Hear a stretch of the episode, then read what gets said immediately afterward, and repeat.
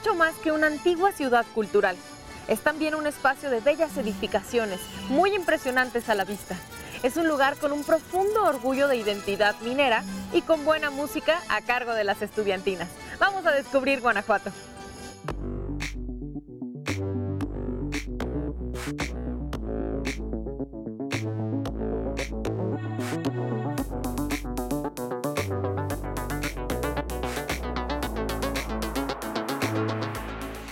La ciudad de Guanajuato, en Guanajuato, es uno de los destinos turísticos favoritos no solo de México, sino del mundo entero, porque es un lugar que simplemente con verlo te conquista. Y aquí está Jerónimo con nosotros para platicarnos un poco acerca de su historia, sus orígenes y sus misterios. ¿Cómo estás, Jerónimo? Pues gracias a Dios, muy bien y muchas gracias por estar en Guanajuato. ¿Y cuándo y cómo se funda Guanajuato? Sabemos que su origen es minero. Así es, es minero Guanajuato actualmente, pero desde el siglo XVI vienen los descubrimientos mineros. Estamos hablando de 1550, se llamó la mina de San Juan de Rayas, una mina cercana a Guanajuato. Y entonces desde ahí paulatinamente Guanajuato se fue fundando gracias a eso, a los descubrimientos mineros. Así es que Guanajuato se fue desarrollando por los años de 1619, cuando se tenían cerca de 5.000 habitantes, es cuando recibe el primer nombre que fue estancia, estancia de Guanajuato, 1679 Villa, y hasta el 8 de diciembre de 1741 se recibe el título de ciudad a la muy noble y leal ciudad Santa Fe y Real de Minas de Guanajuato. Guanajuato, por estar en el fondo de la cañada, va a sufrir cantidad de inundaciones. Por eso es que Guanajuato a través del tiempo va teniendo una metamorfosis constructiva hasta llegar a la arquitectura de hoy, que sigue siendo una arquitectura hermosa, puesto que su estilo arquitectónico de sus casas son de la época virreinal y el neoclásico. O sea que Guanajuato es un eclecticismo. Qué gran manera de describir a Guanajuato. Es una ciudad ecléctica y precisamente arquitectónicamente hay mucho que ver. Tenemos estos grandes edificios que ya son icónicos de esta ciudad. Sí, en realidad Guanajuato es una ciudad en su totalidad un museo. Guanajuato es un museo. ¿Por qué? Porque tiene tantos atractivos, Guanajuato, museos, templos. Guanajuato tiene mucho que ofrecer. Por eso es que Guanajuato lo consideramos así, una ciudad museo. Exactamente. Y entre estos muchos edificios que podemos encontrar tenemos, por ejemplo, el Teatro Juárez. No podemos no mencionarlo. Ah, no, la hermosa hecha teatro. El Teatro Juárez es una de las manifestaciones arquitectónicas más importantes que tenemos en Guanajuato de la época del porfiriato. Es un edificio ecléctico, igualmente por su arquitectura, por esa combinación de estilos arquitectónicos, desde el francés, desde el dórico romano en su fachada y del estilo morisco. Es una hermosa construcción del porfiriato que precisamente se inauguró el 27 de octubre de 1903 por don Porfirio Díaz con la ópera de Giuseppe Verdi, Aida. Es una, una bella obra del porfiriato. Tenemos, por ejemplo, el, el antiguo Palacio de Gobierno, que es una manifestación más importante que hay en el centro de la época del porfiriato también. Como por ejemplo un ícono en el centro, la que tenemos a nuestras espaldas, como es el monumento dedicado a la paz, que curiosamente no tenemos catedral. ¿Por qué no tenemos catedral? Porque el centro político es la ciudad de León, Guanajuato. Y aquí simplemente es una basílica, pero es hermosísima, porque es un templo del siglo XVII con una fachada barroca manierista, en donde en su interior se venera una virgen hermosísima y antigua. Esta virgen la regaló el rey Felipe II de España Guanajuato y arribó el 9 de agosto de 1557 con el nombre de la Virgen del Rosario. Con el tiempo, la población y las autoridades religiosas le quitan el nombre del Rosario y le dejan el nombre de la Virgen de Guanajuato. Y otro de los puntos muy interesantes que no podemos dejar de visitar aquí en Guanajuato es la, el monumento al Pípila. Ah, pues es que el, el, el, monumento del Pípila es uno de los balcones más hermosos que tenemos en Guanajuato, donde desde el lugar se domina completamente la ciudad. Porque cuando uno se asoma en el balcón y ve a la ciudad, es como sacar a Guanajuato de un cuento. Vale la pena recorrer sus calles, sus callejones y quedarse contemplando las estructuras que, como acabamos de mencionar, son increíbles, como por ejemplo la Lóndiga. La Lóndiga, La Lóndiga otro de de los edificios importantísimos en la historia de Guanajuato, sobre todo el tema de la independencia, en donde ahí se libró la primera victoria de Hidalgo en esa lucha. Entonces la Lóndiga es un edificio que inicialmente fue el granero de Guanajuato. ¿Por qué? La palabra lóndiga viene del vocablo árabe que significa alojar, almacenar. Y después con la independencia de México, obviamente que ese edificio fue un sitio importantísimo y en la cual en sus fachadas que tiene este edificio demuestran la batalla de ese 28 de septiembre de 1810.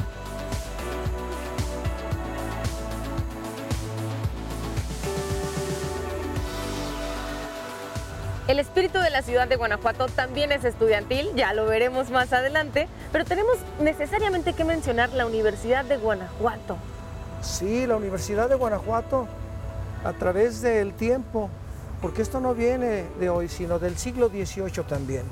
Gracias a la llegada de los jesuitas a Guanajuato, esta ciudad va a crecer desde entonces en la cuestión educativa, con una fachada impresionante que por cierto tiene un parecido a la Catedral de Gerona en Barcelona. La verdad es que don Jerónimo y yo nos podríamos quedar aquí hablando horas acerca de la ciudad de Guanajuato y sus bellezas, pero todavía tenemos mucho que ver, ¿verdad, don Jerónimo? Claro que sí, adelante.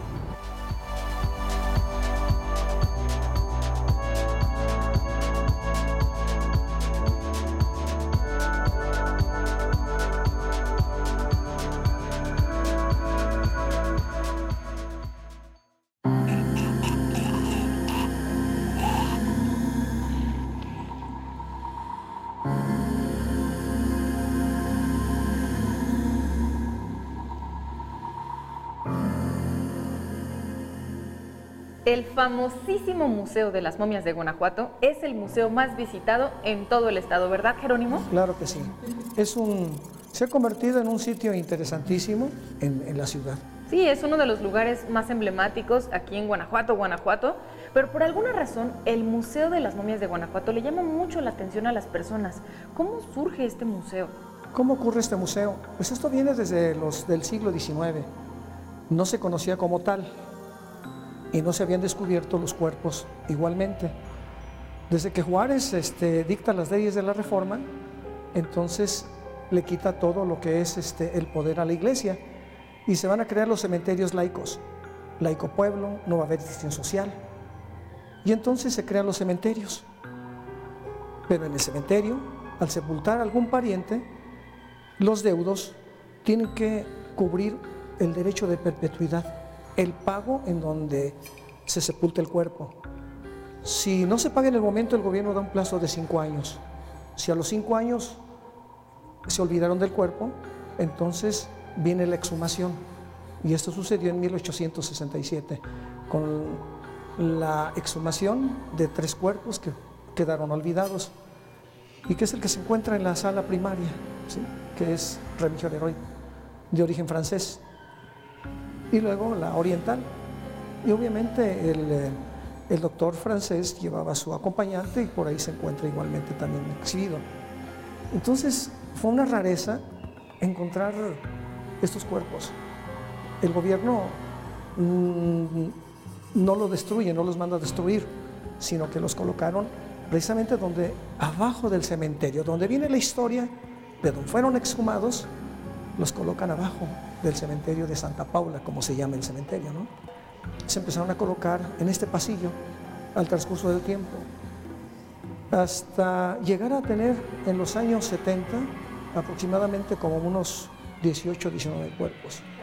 Y en la actualidad, ya que tenemos los escaparates, que cada momia tiene su ficha, ¿cuántos cuerpos podemos Son observar? 60 actualmente, son 60 cuerpos y este, ahora con un sistema muy interesante de museología, como ustedes los pueden observar, muy bien colocadas, todo muy bien organizado. Y entonces eso ha permitido que el visitante eh, haga el recorrido tranquilo, ¿no? Y muy cómodo. ¿Y qué es lo que permite que los cuerpos se conserven de esta manera, que, que existan estas momias? ¿Por qué cuando quisieron exhumar a Remigio, la primera momia que encontraron, no encontraron huesos, sino un cuerpo tan bien conservado como los podemos ver aquí? Bueno, esto viene ya por el terreno en la cual se levantan las gavetas. Las gavetas durante todo el día les pega el sol.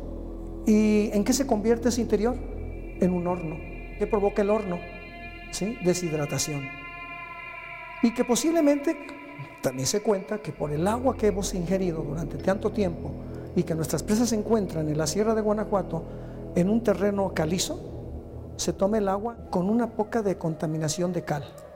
Pero el ataúd debe de ser madera. Es donde se han encontrado todos los cuerpos momificados. Entonces son muchos factores muy específicos los que tuvieron que converger para que nosotros tuviéramos la dicha de encontrar tan bien preservados estos cuerpos y tener un museo tan interesante como es el Museo de las Momias de Guanajuato. Otro dato muy interesante es la posición en la que se encontraban estas tumbas, ¿cierto? Sí, este, son unas, pues son gavetas. Ahí es donde se colocan los, este, los ataúdes. Todos los lugares mineros tienen ese concepto. Guanajuato, su terreno es muy accidentado. La topografía obliga a que se haga ese sistema de cementerios, porque terrenos extensos no los tenemos y entonces sería imposible. Sí, gracias a eso tenemos ahora este museo. ¿Y cómo está estructurado el museo, don Jerónimo? Está estructurado de la siguiente manera.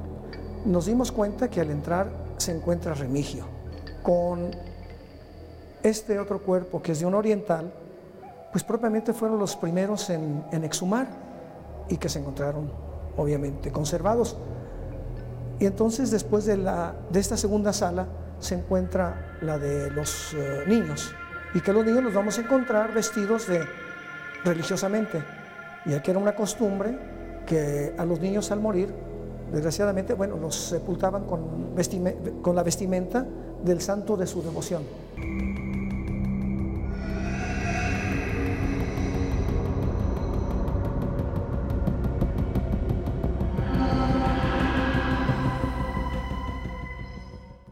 Y después del área donde podemos ver las momias infantes, sigue un, un área como que se dice de muertes trágicas. Sí, es la que, por ejemplo, encontraron en la presa de la olla supuestamente ahogado, ¿no? Otro es el que muere de una puñalada en el, en el abdomen. Y así se va recorriendo el museo y se van encontrando sorpresas de este tipo de cuerpos, ¿no? Pero para conocer las historias que encierra cada uno de ellos, hay que venir a Guanajuato. Vamos a continuar nuestro recorrido, ¿qué le parece? Perfecto.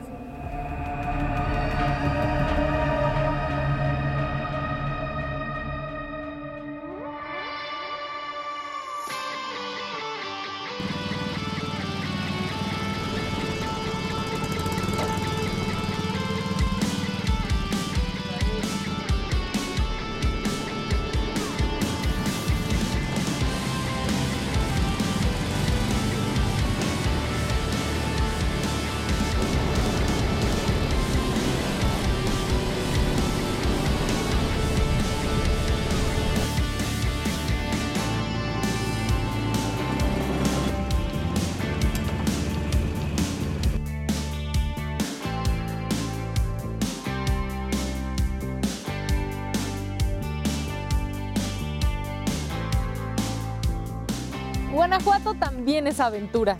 Y quien diga que no es porque no conoce de verdad Guanajuato. ¿Tú qué piensas de esto, Raúl? Tenemos mucho para mostrarles, mucho para enseñar.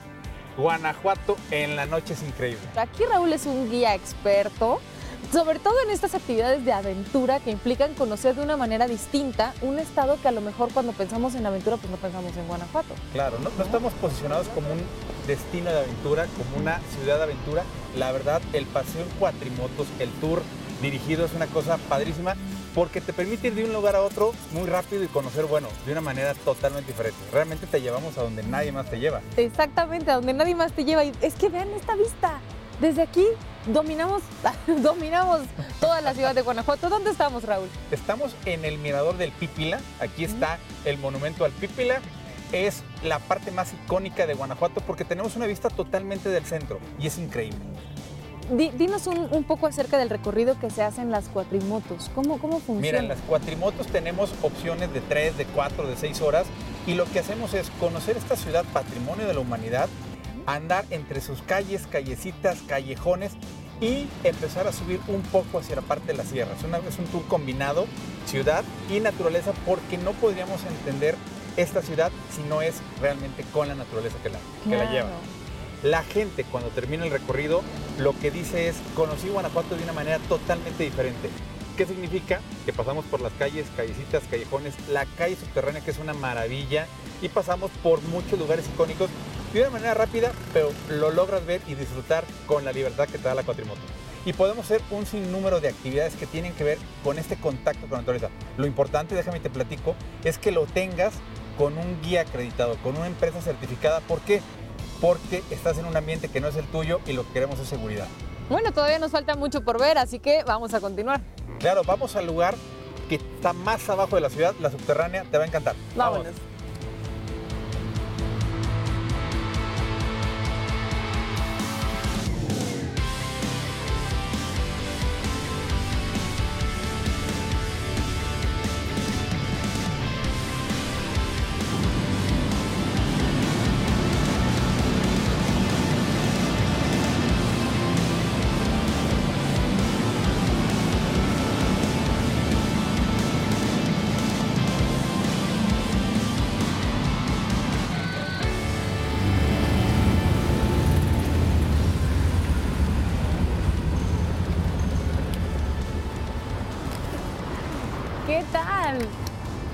Increíble, ¿no? No tienen idea dónde estamos. El, rojo, el rojo. Ahí. ¿Aquí? Ah, no veía. no tienen idea dónde estamos. Este es uno de los pasajes más famosos de todo Guanajuato. Es una calle subterránea. Así es. Estas son las entrañas de Guanajuato. Por aquí hay un tráfico vehicular. Bueno, la vida de Guanajuato está prácticamente cimentada aquí. Lo que tenemos a, a los lados son paredes de algunas haciendas, algunas casas, que a través de los años, a más de 450 años dedicados a la minería, esto fue tomando una forma peculiar. Esto fue un río hasta 1967 cuando se hace esta obra y entonces queda como una calle. Pero antes era un río asolvado, tierra, y la ciudad se hizo totalmente arriba de esto. Y es increíble y único, no hay otro en el mundo. Recordemos, es una ciudad patrimonio desde 1988, prácticamente de las primeras cinco ciudades o zonas patrimoniales en declaradas en México. Es una maravilla. Sí, es una maravilla completamente y podemos andar en cuatrimoto por estas calles. Qué privilegio. pura aventura. Ay, muchísimas gracias, Raúl. No, gracias a ti. Definitivamente México tiene mucho que podemos explorar y no imaginamos de qué maneras.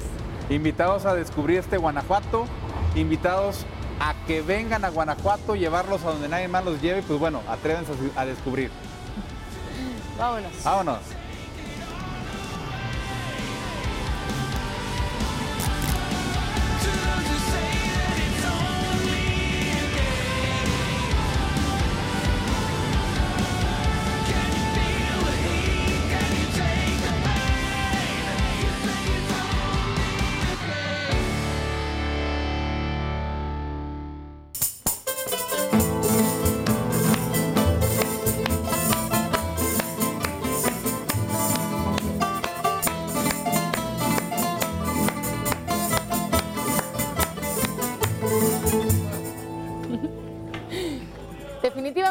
Las tradiciones más lindas que tiene México y que nace aquí en Guanajuato, en nuestro país, son las tunas y las estudiantinas. Y aquí está con nosotros el maestro José Manuel. Muchísimas gracias, maestro, por estar con nosotros en De Todo. A ustedes, al contrario, un orgullo estar este, aquí con ustedes y que hayan tenido pues a bien escoger a la estudiantuna de Guanajuato. La estudiantuna de Guanajuato aquí con nosotros. Eso. Y yo les decía, maestro, que eh, en México, porque sabemos que si bien las tunas y las estudiantinas surgen en España, en nuestro país, digamos que es Guanajuato, aquí en el Bajío, el lugar en donde se dispersan las tunas y las estudiantinas. O sea, es una tradición. Aquí es donde se fomenta, exactamente. Le llaman la cuna de las estudiantinas en América. Y también es llamado Guanajuato como la tierra del tunar. Afortunadamente, hay quien todavía hace una pequeña alusión, un poquito más, a decir que es una España pequeñita.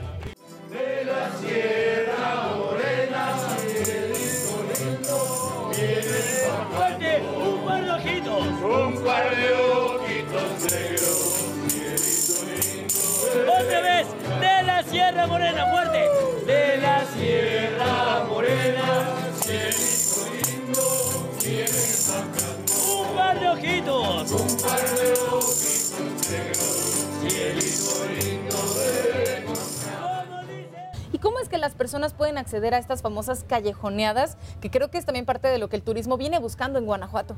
Pues tenemos nosotros la fortuna de que hay gente a la que le damos trabajo que son estudiantes y ellos son promotores de la venta directa ante la gente que nos visita. De esa manera nosotros hacemos que la economía de la ciudad se reparta entre todos. ¿Y cómo es que se organizan las callejoneadas? ¿Ustedes ya tienen puntos específicos a los que van a llegar o se les van ocurriendo en el camino? ¿Cómo funciona? Las callejoneadas sí tienen ya una ruta establecida que fue elegida al arbitrio, ¿no? La primera callejoneada que se llevó a cabo fue como algo espontáneo, lo cual nada más este, alguien dijo, ¿y a dónde llevaremos a nuestros visitantes? Porque la universidad nos invitó a llevar a pasear algunas celebridades de las que vinieron a visitar la universidad y se nos ocurrió decir, pues vamos a llevarlas a callejonear. Y la ruta se fue yendo así, ahora sí que casual. Además es muy divertida porque durante la ruta, la tuna, por ejemplo, aquí que está con nosotros la estudiantuna de Guanajuato, hacen diferentes actividades. Por supuesto está el tradicional baile de pandero, que es sabrosísimo para quien quiera experimentar lo que es cansarse de verdad mientras se baila y se toca. Eh, por ejemplo, la demostración de las habilidades con la capa, pero también hacen un juego en donde interactúa mucho el público. Muchísimo. De hecho, es una de las características que se hicieron hace ya desde 30 años, precisamente en esta estudiantuna, porque notamos que la gente no solo quería ir caminando y observando los callejones, también quería ser tomada en cuenta. Incluso cambiamos el estilo de caminar y la gente venir atrás. Y lo que sí es, es bien espontáneo, Alexia, es toda su picardía, toda su jocosidad que traen ellos ya, porque como les gusta, pues lo hacen natural. Sí, se ve. No se ve tienen por qué esforzarse ni crear un sketch. De hecho, nosotros le llamamos que es un performance. Sí, es, es un performance, un performance súper bien hecho. No solamente es la parte instrumental, que por supuesto es el fuerte de las tunas y las estudiantinas, sino también quien declama. Aquí está con los, no te, no te escondas. Ay, sí. Aquí está, nuestro declamador del día de hoy, eh, que es un personaje también muy importante dentro de la, la vida de las tunas y las estudiantinas. Sí, yo creo que cada uno de ellos aporta mucho. Y por eso es un equipo. Siempre les he dicho que cada uno de ellos es el mejor, es el más importante. Y solamente el- no importan los que no vinieron.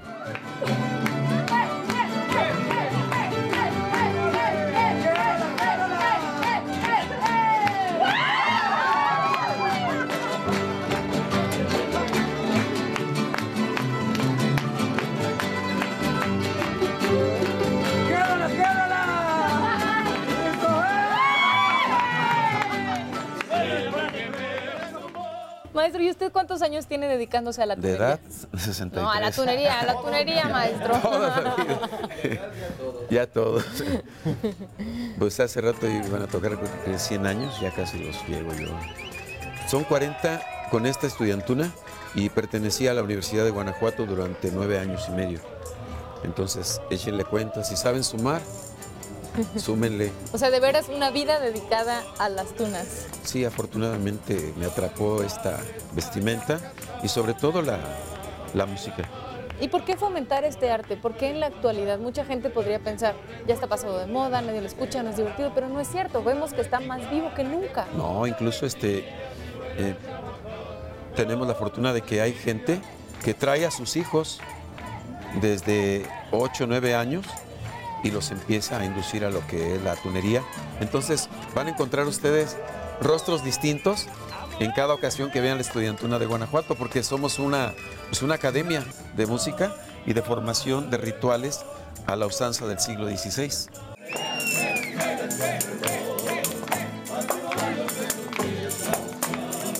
Maestro, ¿y dónde es el punto de reunión de ustedes? ¿Dónde puede llegar la gente para comenzar este recorrido? en el atrio del Templo de San Diego, San Diego de Alcántara, el cual está a un ladito del Teatro Juárez. Una vez que ubican el teatro, pues a 10 metros y además el señalamiento más importante es el tuno de bronce que está ahí, el cual orgullosamente he de contarles que esta estudiantuna es quien propuso fomentó y colocó, eh, hizo la develación un 27 de, de septiembre de 2006. Ese turno de bronce es en honor a todos los precursores y pioneros de esta tradición. Nosotros sabemos que no somos los dueños de esta tradición, pero sí somos los responsables de que esto crezca y que siga avanzando. Y que siga avanzando. Larga vida para las Larga tunas. vida para la tuna. ¡Aopa tuna! ¡Aopa, ¡Aopa la tuna! tuna! De Guanajuato.